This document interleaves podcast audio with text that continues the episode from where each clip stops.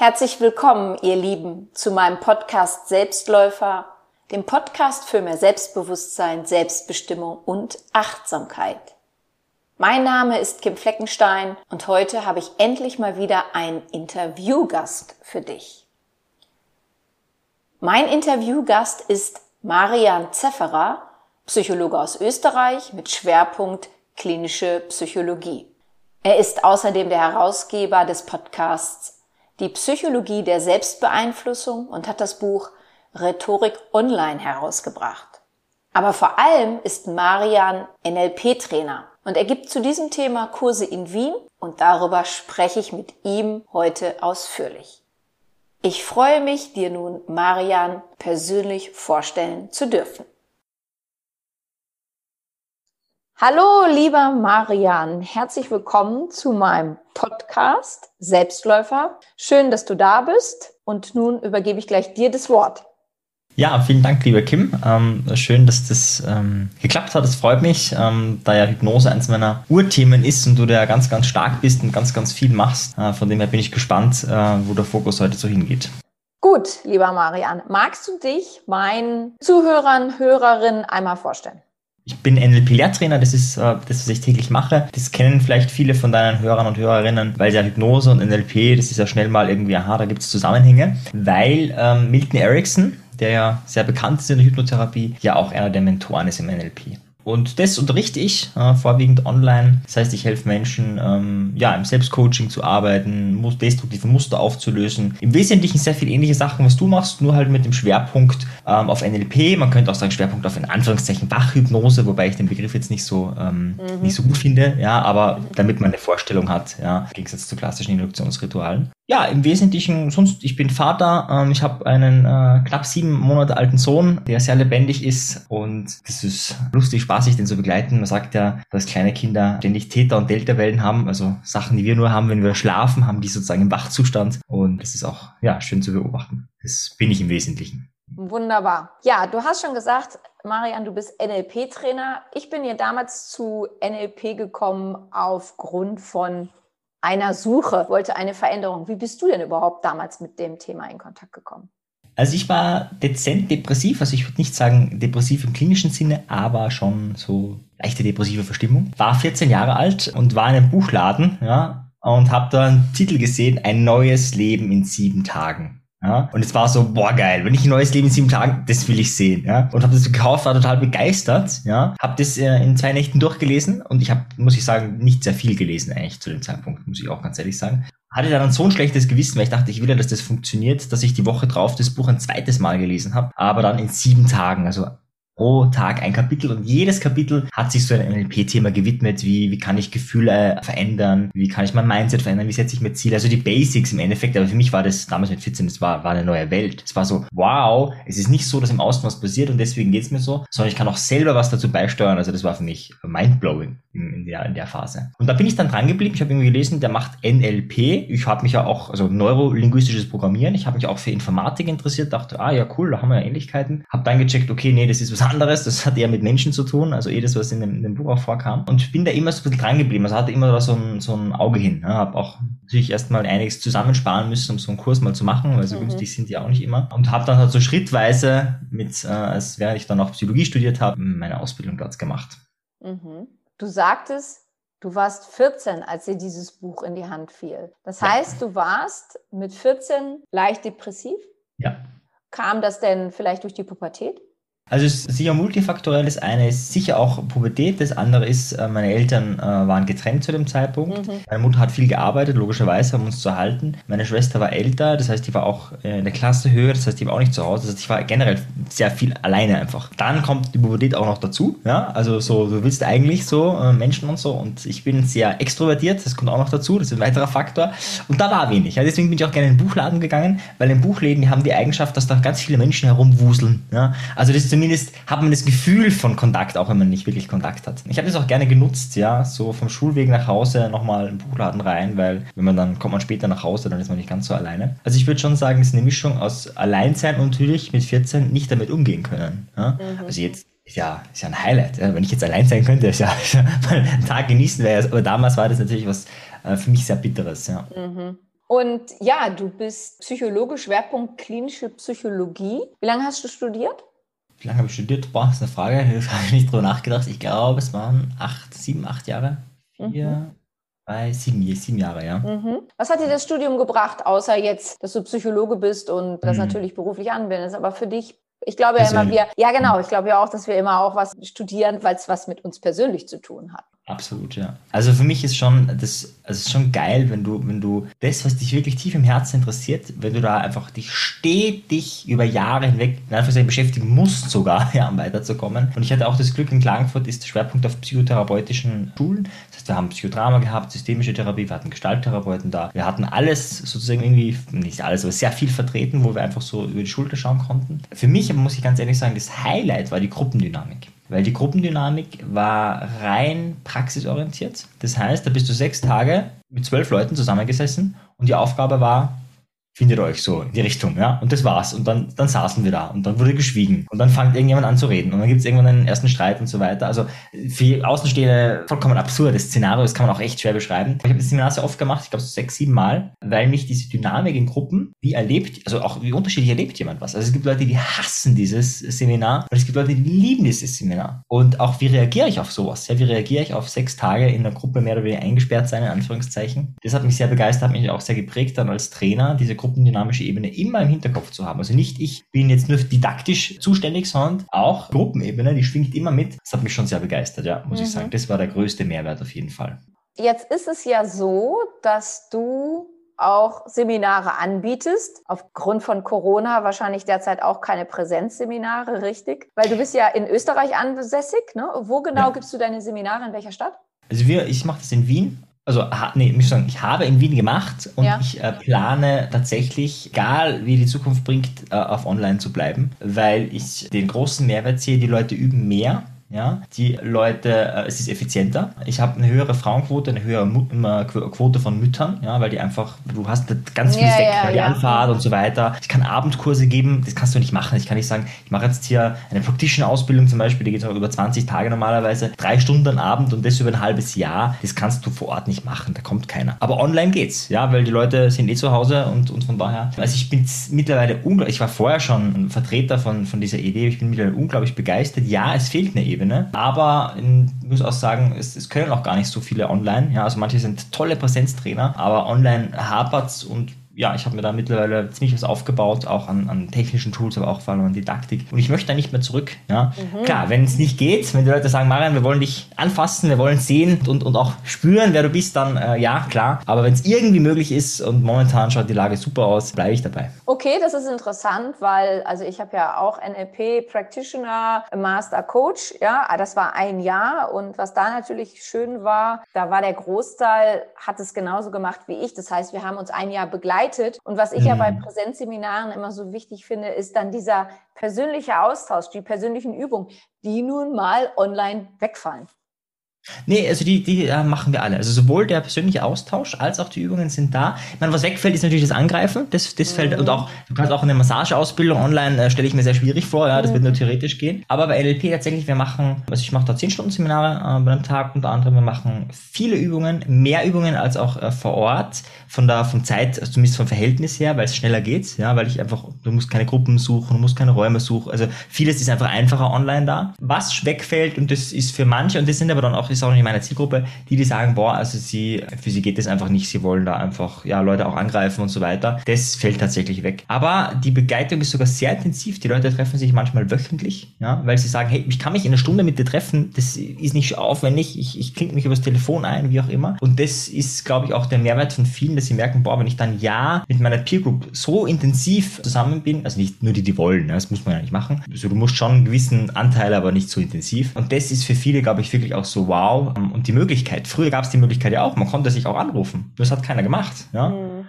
Und jetzt, wenn man eh schon sich online im Seminar trifft, dann ist irgendwie so, ja, dann können wir uns aber auch online so treffen. Ja? Also das ist irgendwie so, glaube ich, der, der okay. Schalter, der im Gehirn. Ja. Über welche Technik-Tool nutzt du das? Machst du deine Online-Seminare? Also wir nutzen äh, Zoom und wir nutzen dann auch noch äh, verschiedene Plattformen, ja, zum Beispiel auch Slack, um, um die ganze Kommunikation irgendwie äh, auf einen Ort zu verdichten. Ja, die Leute müssen auch bei mir ein kleines Umsetzungsjournal schreiben, wie geht's weiter. Und es läuft alles über eine Plattform, weil sonst mit E-Mails und so, das ja, also, ja, bin ich nicht okay. so Freund. Und via Zoom können sich dann alle dazuschalten und dann auch sprechen. Also genau. wie in der Schule, wie wir früher den Finger gehoben haben. Ja, genau, da gibt es ja? sogar den elektronischen Finger, ja, ja. ja? Ich erkläre den Leuten, genau.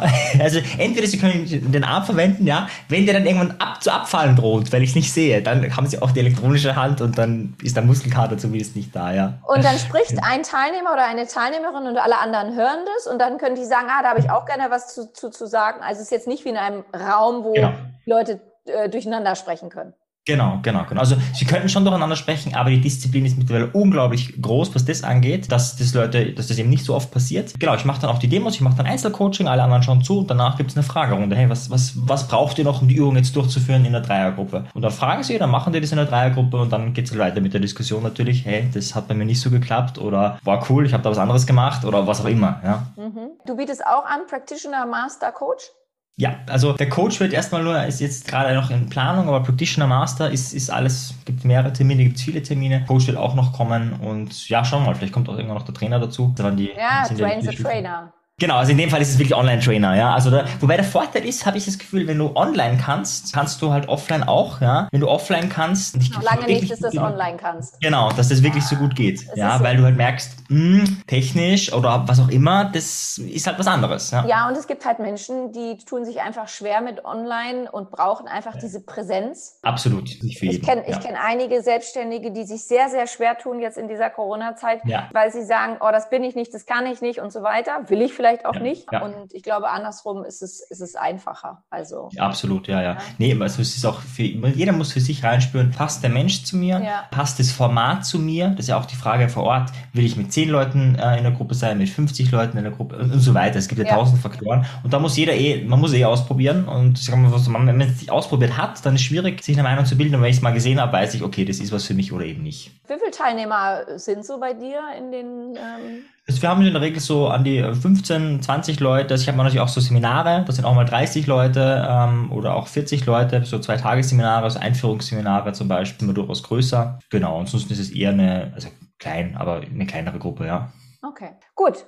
Ich bin jetzt eine Teilnehmerin, sage, okay, NLP, habe mich zwar schon ein bisschen informiert, aber Papier ist ja sehr geduldig. Jetzt melde ich mich bei dir an. Jetzt schreibst du auch, was man lernt. Aber was lerne ich wirklich tatsächlich? Also das Schöne ist, es ist sehr individuell. Das heißt, ich kann einfach ein paar Beispiele geben, was, ja. was Leute da so gemacht haben. Also einer hatte die Steuererklärung, glaube ich, drei Jahre noch nicht, also die letzten drei Jahre nicht gemacht. Ja, ich wusste gar nicht, dass das geht. Das war für mich auch eine neue Information. Er hat auch irgendwie noch keine Strafe gezahlt. Auch das verstehe ich nicht. Ich habe nicht nachgefragt, weil das ja nicht meine Aufgabe ist als Coach, aber es hat mich interessiert. Das ist meine, also ich wäre gar nicht auf die Idee gekommen. Er hat auf jeden Fall eine Übung gemacht, dass er motiviert ist, das zu machen. Am nächsten Tag hat er es abgeschlossen, hat es abgeschickt. Ein paar Tage später kam unabhängig davon ein Brief mit, wann das nicht bis dort und dort gemacht ist, in zwei Wochen, glaube ich, dann ist eine Strafzahlung von zu zahlen. Ja, also es war in dem Fall wirklich auch schön zu sehen, aha, da kommt was zusammen. Andere Menschen, eine Person hat äh, mit Rauchen aufgehört, das ist so ein, so ein klassisches Format auch, mhm, äh, ja. wenn das jemand mag. Das ist auch schön, weil das kann man dann live vor Ort auch ja, begleiten sehen. Ja, die auch die letzten paar Zigaretten, die sie noch hatte, rituell vernichtet sozusagen, dass sie sich da ganz sicher war und, und, und raucht auch nach wie vor nicht. Sie lernen, man lernt Coaching-Fähigkeiten, aber man ist jetzt noch nur ein Practitioner, nicht ein fertiger Coach, weil viele, die meisten verwenden es für selbst Selbstcoaching. Also die allermeisten fragen sich, okay, wo will ich hin im Leben? Wir machen ganz viel Zielearbeit mhm. und auch dann, okay, ich habe aber Blockaden. Ja, also ich würde mich gern selbstständig machen, aber ich traue mich nicht. Ja, und dann irgendwie Techniken und Tools zu haben, um da eben drüber zu kommen, das sind so die, die Inhalte in einem NLP Practitioner.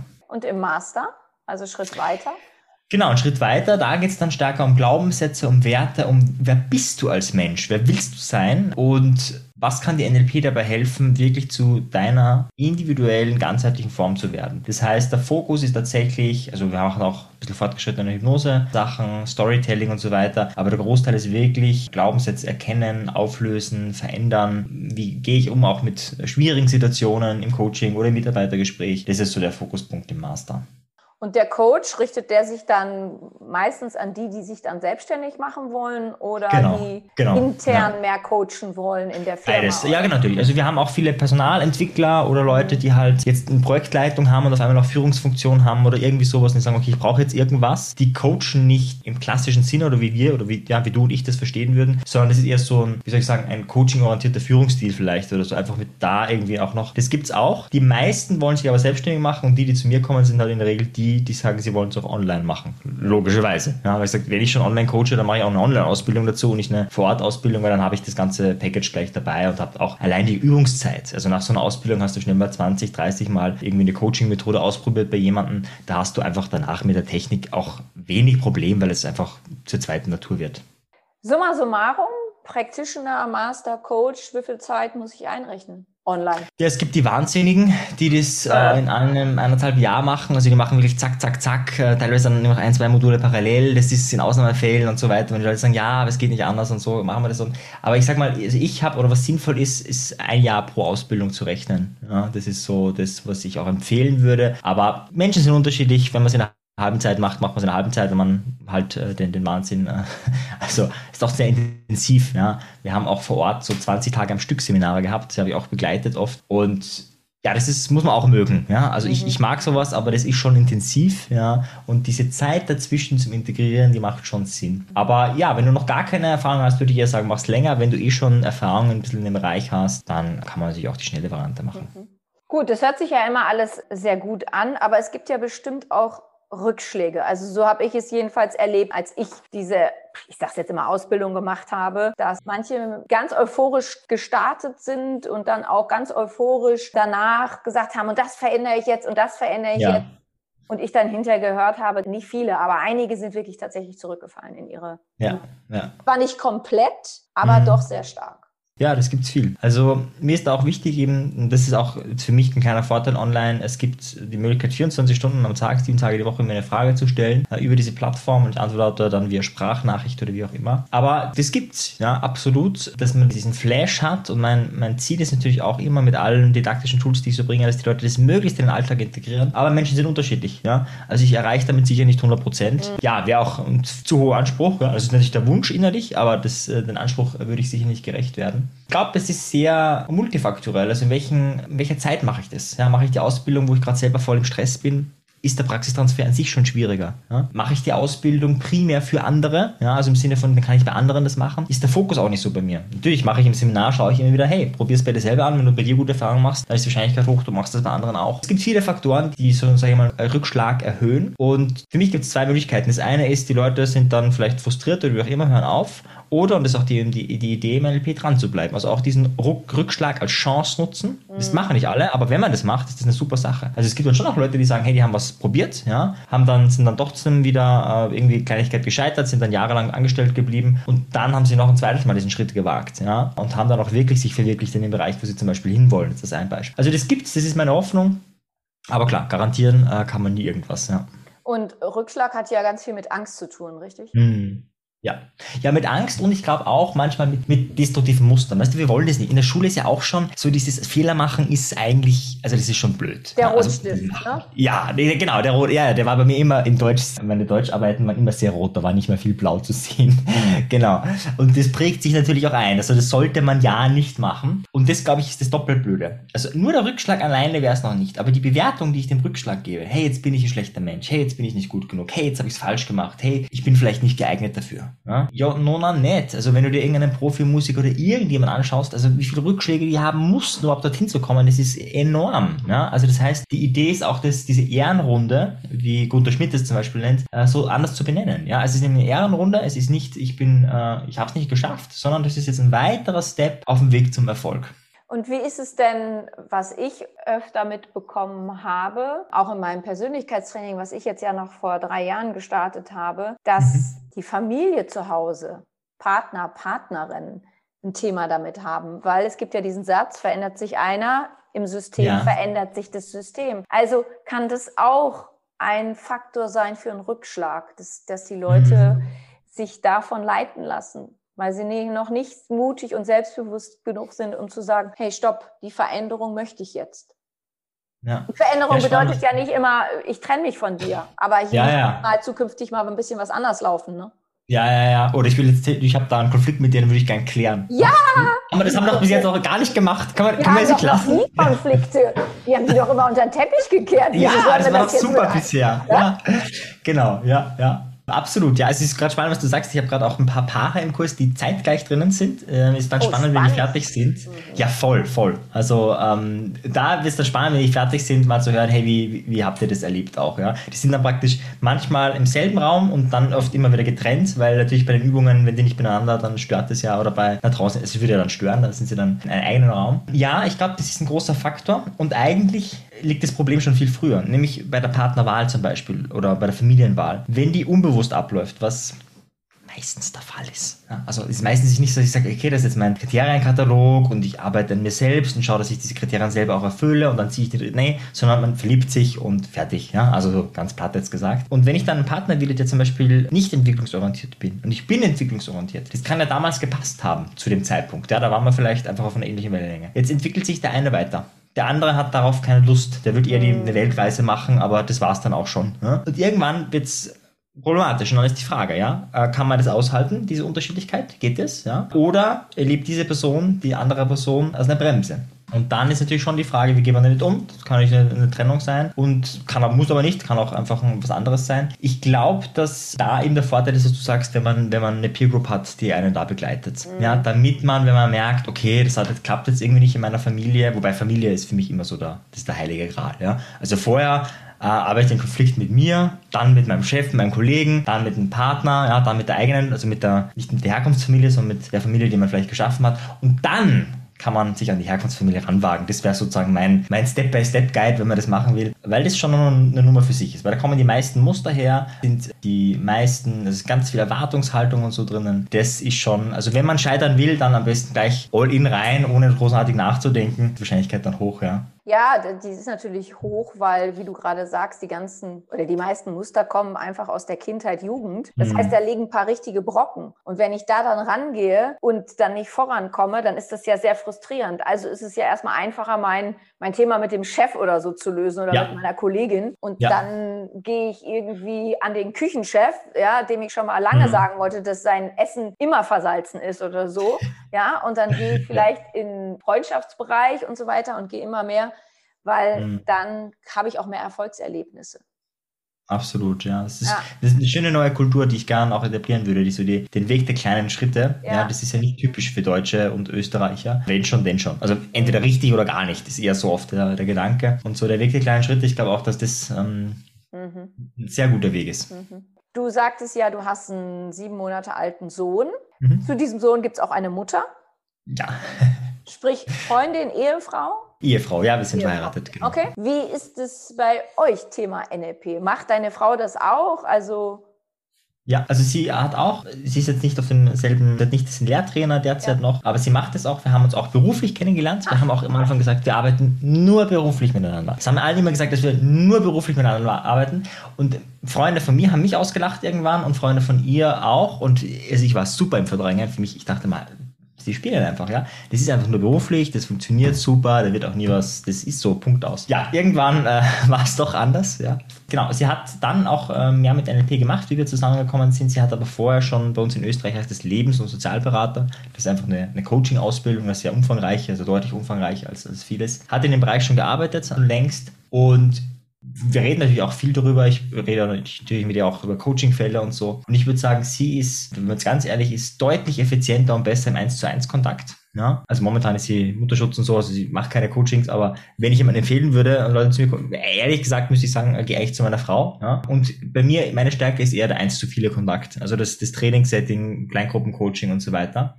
Genau, das heißt, wir machen beide NLP und das ist auch immer wieder schön, weil dann gibt es so Sachen, wo du auszuckst, emotional bist, dich aufregst, ja, und dann kann schon sein, dass meine Ehefrau mal sagt, übrigens, Marian, machst du eigentlich NLP? Ja, ja.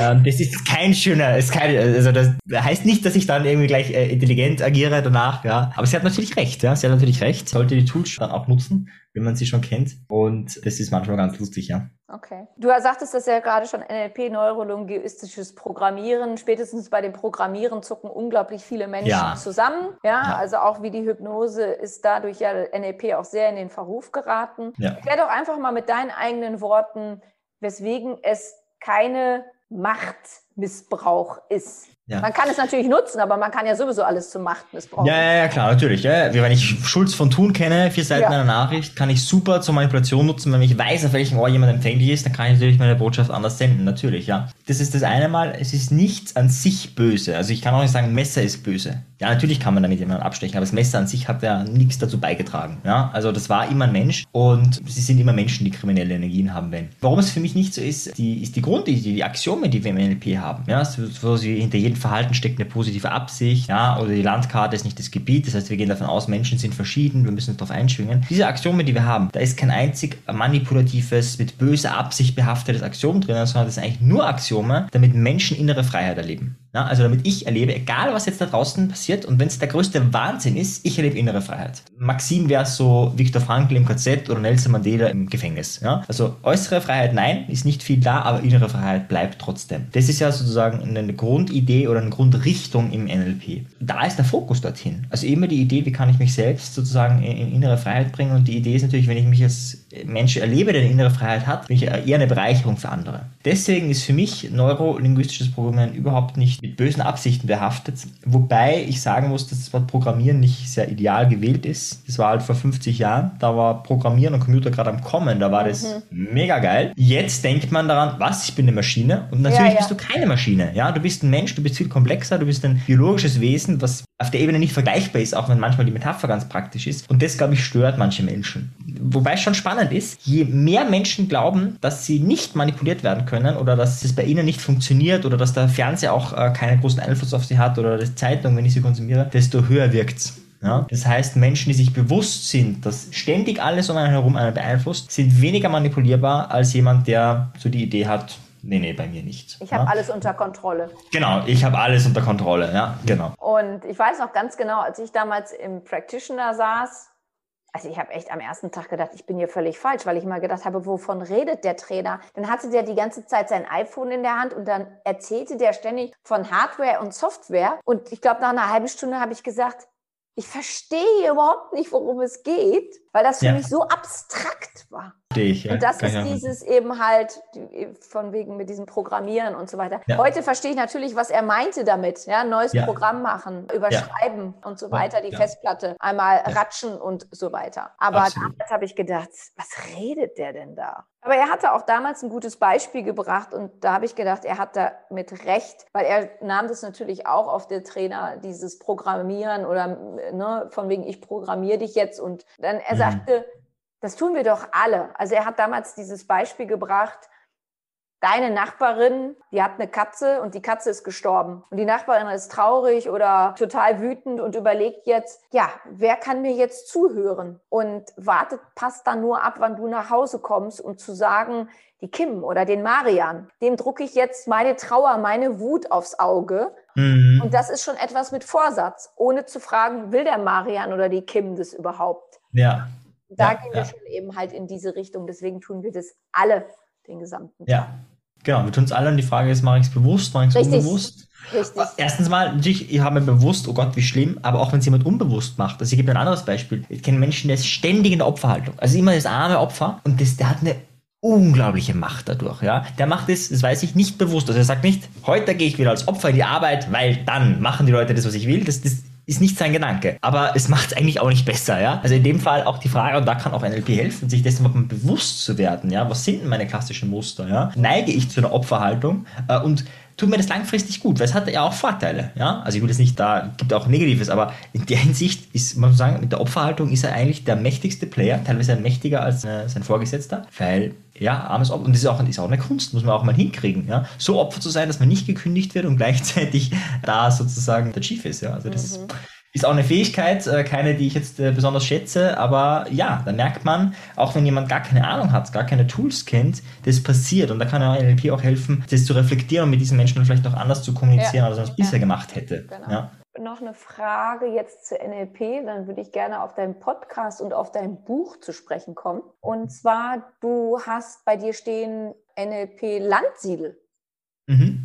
Du bist ja aber Marian Zefferer und nicht ja, Herr Landsiedel. Ja, ja. ja, Stefan Landsiedel, ja, mittlerweile ein guter Freund, war ursprünglich mein Ausbildner, dann mein Mentor, dann mein Kollege und jetzt mein Freund. Ja. Und wir haben eine sehr ähnliche Idee. Also seine Idee ist ja immer gewesen NLP für alle. Seine Idee war, NLP gehört in die Schulen, NLP gehört in die Welt, NLP gehört für die, zu den Menschen, die sich das nicht oder kaum leisten, also die sich so einen normalen Kurs, der sehr teuer ist, nicht leisten können. Das war sein, seine Vision, was ihm einfach unglaublich viel geholfen hat. Das heißt, für ihn war nicht die Idee, es gab es ja auch die Ideen, nur Akademiker sollten das lernen oder dieses und jenes, gab es alles schon, ja, also diese Ideen auch in Verbänden war überhaupt nicht seins. Seine Idee war, raus damit, ja, und möglichst unbeschränkten Zugang, wie je mehr Menschen davon Bescheid wissen, auch desto weniger manipulativ kann es sein, weil wenn es eh jeder kennt, was, was bringt das dann? Und da haben wir eine sehr ähnliche Denke, ja, und haben uns gut verstanden auf der Ebene. Und ich habe dann mit ihm dieses österreichische Unternehmen gegründet. Also er hat praktisch in Deutschland die Firma, in der Schweiz die Firma und wir gemeinsam haben dann die österreichische Landsiedel NLP Training Firma gegründet. Ja, wir haben da auch überlegt, soll es Landsiedel Zefferer heißen, wie auch immer. Ich habe gesagt, du, also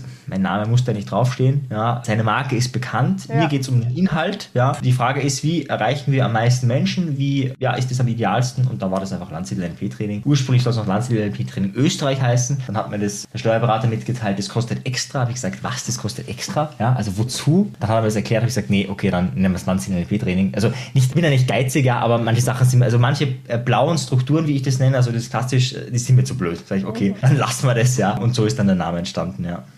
Du bist auch Podcast-Autor, Schwerpunkt die Psychologie der Selbstbeeinflussung.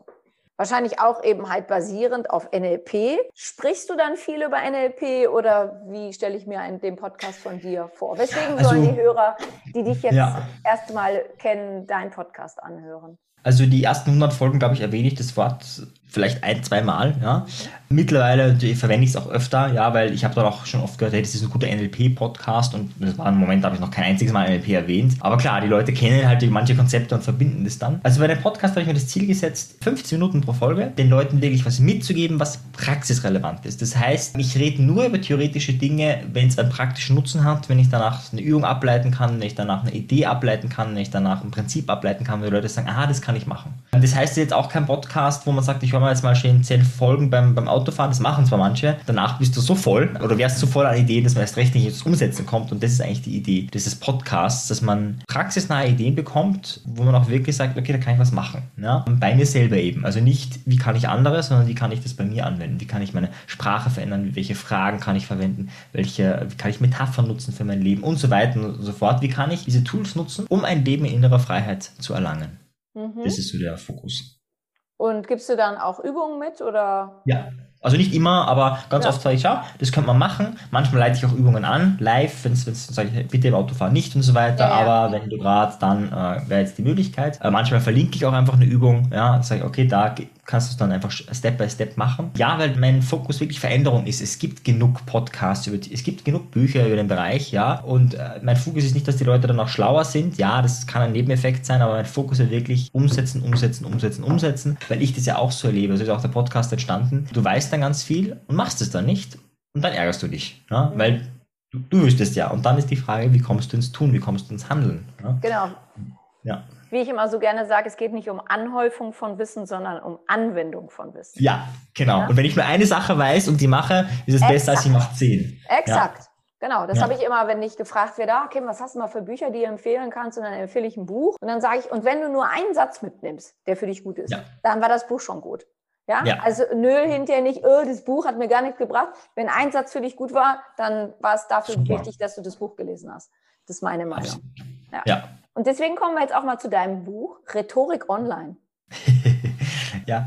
ja, das ist eine, meine Masterarbeit, meine Studienarbeit. Also das habe ich über Psychologie studiert. Die Bachelorarbeit habe ich noch über Paartherapie geschrieben und die Masterarbeit habe ich über einen Online-Rhetorikkurs gemacht und über Didaktik. Den habe ich selber erzeugt und habe auch natürlich äh, ganz viel Marketing gemacht, damit ich den füllen kann, halbwegs. Und ich habe mir die Frage gestellt, damals, ist jetzt schon ein Zeitchen her, wie kann man online das didaktisch so gut aufbereiten, dass die Leute auf der Fähigkeitsebene wirklich besser werden. Also nicht, dass die irgendwas über Rhetorik wissen, das war mir, dass das möglich ist, okay, sondern spannend, dass sie, und das auch unabhängige Rater beurteilen können, wenn die vorher ein Video hochladen, vor dem Kurs und nach dem Kurs ein Video hochladen, wo sie eine Rede halten von drei Minuten, dann muss die signifikant besser sein im Auftritt, in der Körpersprache, in der Dramaturgie und so weiter und so fort. Da hatte ich halt so meine äh, zehn Kriterien, Unterkriterien allen möglichen. Das war mein, meine Fokusrichtung. Ursprünglich wollte ich das Ganze nicht online machen, sondern offline einfach da das untersuchen, didaktisch. Und auf der Suche, was es da gibt, bin ich auf Stefan Lanzil gestoßen, der genau das gemacht hat vor über 20 Jahren, also genau diese Studie. Und dann habe ich mir gedacht, nee, das ist langweilig. Wenn es das schon gibt, ja, dann äh, will ich was anderes machen. Und dann war die Idee, ich mache selber einfach online. Ja. Habe also auch seinen Fragebogen auf den aufgebaut und habe das Ganze dann online gemacht. Ja, und äh, ist auch ein positives Ergebnis rausgekommen. Also mit der Didaktik, die ich da angeboten habe, sind die Leute zumindest im Einstieg, im Storytelling und auch im Ende signifikant besser. Auch das Lampenfieber ist signifikant besser. Also weniger Lampenfieber in dem Fall dann als am Anfang. Das war ein Selbstlernkurs, also kein Live-Input, keine Fragen und so weiter, sondern es war nur, jeder erarbeitet sich dies selber. Ja. ja, lieber Marian, das war sehr informativ. Vielen herzlichen Dank. Dann sag doch zum Abschluss kurz und knapp, also wozu möchte jemand einen NLP-Kurs bei dir vorzugsweise, aber auch woanders belegen. Wozu? Um was zu erreichen? Was zu erreichen? Ja, ich möchte es einer Geschichte näher bringen, mhm. die meine absolute Lieblingsgeschichte. Da sitzt ein alter Schamane mit seinem Enkel vorm Feuer und sie schauen so wie in Trance in dieses Feuer. Und es ist total still. Man hört nur das Knacken, die Funken des Feuers. Und irgendwann sagt der Schamane äh, plötzlich, es gibt zwei Wölfe in meiner Brust. Der eine Wolf ist destruktiv, der will mich richten. Und der andere Wolf, der will, dass ich am Leben bleibe, dass ich gesund bin, der will mir Gutes. Und der kleine Enkel ist total erschrocken und schaut ihm in die Augen und der Schamane sagt zu ihm, diese zwei Wölfe kämpfen ein Leben, also kämpfen miteinander auf Leben und Tod. Und er schaut genau in die Augen des Enkels und der Enkel fragt dann ganz entsetzt, ja und wer wird gewinnen? Und der Schamane sagt sehr ruhig und bedächtig, der, den ich füttere. Mhm. Und das, glaube ich, kann man erwarten. Ein Seminar mit ganz vielen Geschichten, mit ganz viel Humor und auch wirklich, und das ist die Idee, Nahrung, Futter zu bekommen für die Dinge, die einem wichtig sind. Das mhm. ist mein Herzensanliegen für, für meine Teilnehmer. Wunderbar. Vielen herzlichen Dank, lieber Marian, dass du mein Gast warst. Vielen Dank. Vielen Dank, Kim. Es hat mich sehr gefreut, bei dir zu sein. Ich schätze sehr, was du machst und von dem her vielen Dank für die Einladung. Vielen Dank. Ja, das war eine sehr ausführliche Folge zum Thema NLP, zum Thema die Psychologie der Selbstbeeinflussung und Rhetorik online. Und schön, dass Marian heute mein Interviewgast war. Wenn dir diese Folge gefallen hat und du jemanden kennst, dem diese auch gefallen würde, dann freue ich mich, dass du meinen Podcast weiterempfiehlst. Näheres zu Marian findest du unter www.marianzefferer.at und seinen Podcast findest du unter www.landsiedel.com-at für Austria-NLP Podcast. Ich verlinke beide Seiten aber auch noch hier in dieser Podcast-Folge und ansonsten findest du das auch in meinem Blog oder einfach Marian Zefferer eingeben bei Google und dann findest du alles weitere. Wenn du Näheres zu mir und meiner Tätigkeit wissen möchtest, dann höre dir gerne meine Podcast-Folge Vorwort an. Dort gibt es weitere Infos zu mir. Ansonsten findest du mich auch bei Facebook, Instagram oder Pinterest. Ich freue mich, wenn du mir dort folgst. Ich danke dir, dass du meinen Podcast hörst. Ich bedanke mich für dich, für dein Zuhören, für dein Dasein. Ich glaube an dich.